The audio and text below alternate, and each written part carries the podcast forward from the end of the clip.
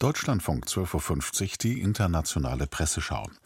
Im Mittelpunkt der Kommentare steht der vor zwei Jahren begonnene russische Angriffskrieg gegen die Ukraine. Ein weiteres Thema ist die Verurteilung des früheren österreichischen Bundeskanzlers Kurz.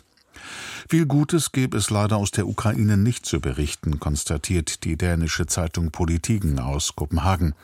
Es ist zu hoffen, dass der heutige zweite Jahrestag und die bedrängte Lage der Ukrainer auf dem Schlachtfeld ein Weckruf für das übrige Europa sind.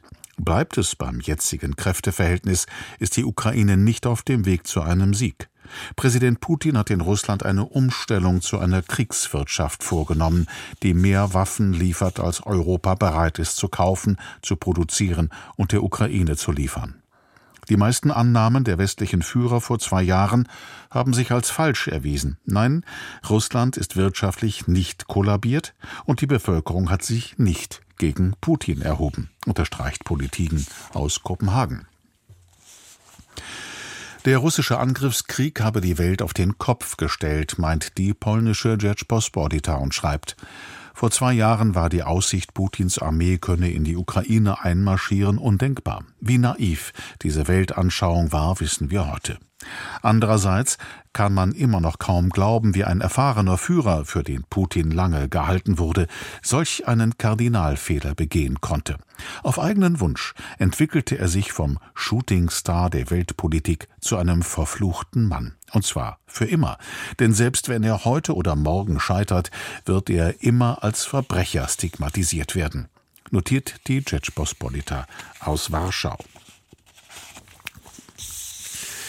Die neuseeländische Zeitung The Post schreibt, Putin schien vor dem Einmarsch wirklich zu glauben, dass seine Truppen von einer Bevölkerung willkommen geheißen würden, die er als geistig oder kulturell russisch ansieht und nicht als das, was sie wirklich ist, nämlich ein eigenständiges ukrainisches Volk mit eigener Sprache, Souveränität und Geschichte.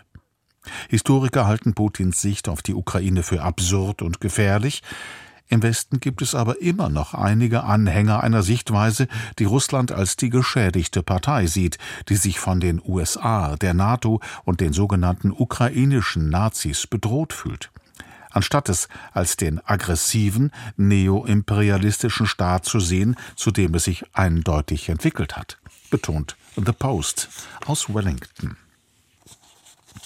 Die türkische Online-Zeitung T24 mit Sitz in Istanbul erinnert, Bereits 2014 annektierte Russland die Krim und nahm ein Jahr zuvor vier ukrainische Regionen in Besitz. Derartige Ansätze schüren Konflikte nicht nur im postsowjetischen Raum, sondern auch in anderen Regionen. Theoretisch könnte auch die Türkei historische Ansprüche auf mehrere Kontinente erheben, einschließlich der Krim. Aber so ein Weg wird zu nichts Gutem führen. Das Heilmittel ist die Einhaltung des Völkerrechts und der bestehenden Grenzen. Die kolumbianische Zeitung El Tiempo aus Bogotá ist der Ansicht, die Europäer haben sich als zahnlos erwiesen und tun sich schwer mit Waffenlieferungen an die Ukraine, während in den USA die Republikaner aus Wahlkampfgründen ein milliardenschweres Hilfspaket blockieren. Das aber führt dazu, dass Präsident Zelensky die Munition ausgeht und Putins Chancen steigen, Europas Landkarte neu zu zeichnen. Die Neue Zürcher Zeitung analysiert, in welchem Umfang die Ukraine internationale Hilfe erhält. Im Vergleich zu den Nord- und den Osteuropäern schneiden die großen westeuropäischen Länder Frankreich, Italien und Spanien schlecht ab. Sie helfen gemessen an ihrer Wirtschaftskraft wenig, und dies, obwohl sie zu den zehn größten Waffenverkäufern der Welt gehören. Noch viel weiter zurück liegt allerdings die Schweiz, deren Ukraine-Hilfe nur 0,33 Prozent des BIP erreicht. Die Schweiz bildet damit das Schlusslicht innerhalb Westeuropas. Die Washington Post erinnert daran, dass sich die USA früher für demokratische Werte weltweit eingesetzt haben und kritisiert die Haltung der Republikaner. Putin scheint bereit zu sein, verheerende Verluste auf unbestimmte Zeit hinzunehmen. Er muss die Blockade im US-Kongress als ermutigend ansehen. Die Republikaner setzten sich früher für demokratische Werte gegen die Tyrannei der Sowjetunion und Putins Russland ein, nicht nur um die Freiheit zu fördern, sondern auch um dauerhafte internationale Partnerschaften aufzubauen, durch die freie Völker gedeihen. Diese Haltung hat der USA über Generationen hinweg gedient. Jetzt können der republikanische Sprecher des Repräsentantenhauses Johnson und der republikanische Präsidentschaftskandidat Trump über die Zukunft der Ukraine entscheiden. Johnson kann sowohl die Ukraine als auch die USA davor bewahren, Opfer von Russlands Aggression zu werden, betont die Washington Post.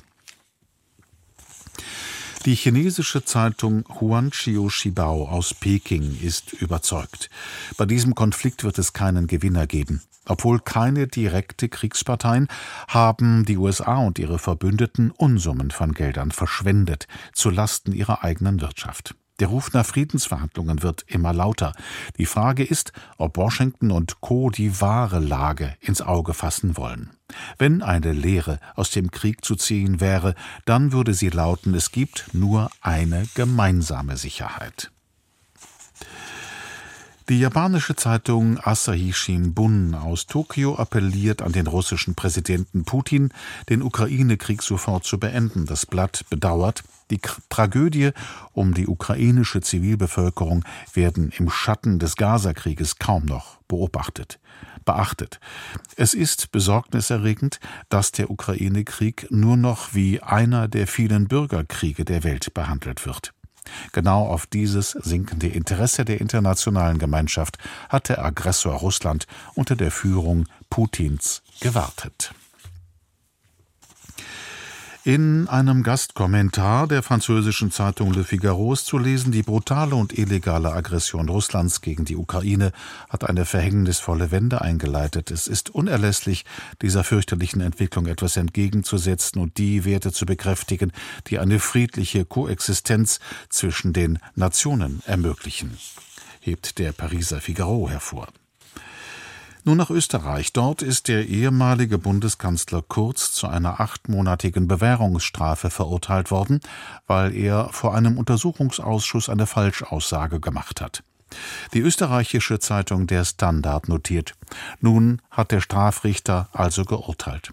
Sebastian Kurz, einst jüngster Bundeskanzler der Republik Österreich, hat gelogen. Er sei schuldig, im Parlamentarischen Untersuchungsausschuss, dem wichtigsten parlamentarischen Instrument zur Kontrolle der Regierung, falsch ausgesagt und seine Rolle bei der Besetzung des Aufsichtsrats in der verstaatlichten heruntergespielt zu haben.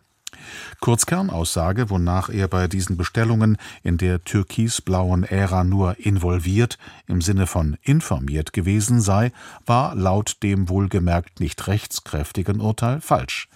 Und auch wenn Kurz in anderen Anklagepunkten, etwa Aussagen über eine Vereinbarung mit der FPÖ oder die Vorstandsbestellung in der ÖBAG freigesprochen würde, sein Rückweg in die Politik scheint nun versperrt zu sein, prognostiziert der Wiener Standard. Die österreichische Zeitung Die Presse hält fest, das Match zwischen Sebastian Kurz und der Wirtschafts- und Korruptionsstaatsanwaltschaft geht also in die nächste Runde. In die Berufungsinstanz im Falschaussagefall, dann im Prozess um das Beinschab Österreich-Tool, der noch gar nicht begonnen hat. Für den einstigen Stimmenmagneten ist der juristische Spießrutenlauf noch längst nicht ausgestanden. Und mit diesem Zitat der Wiener Presse endet diese Ausgabe der Internationalen Presseschau. Redaktion Ingrid Tramm und der Sprecher war Christoph Wittelsbürger.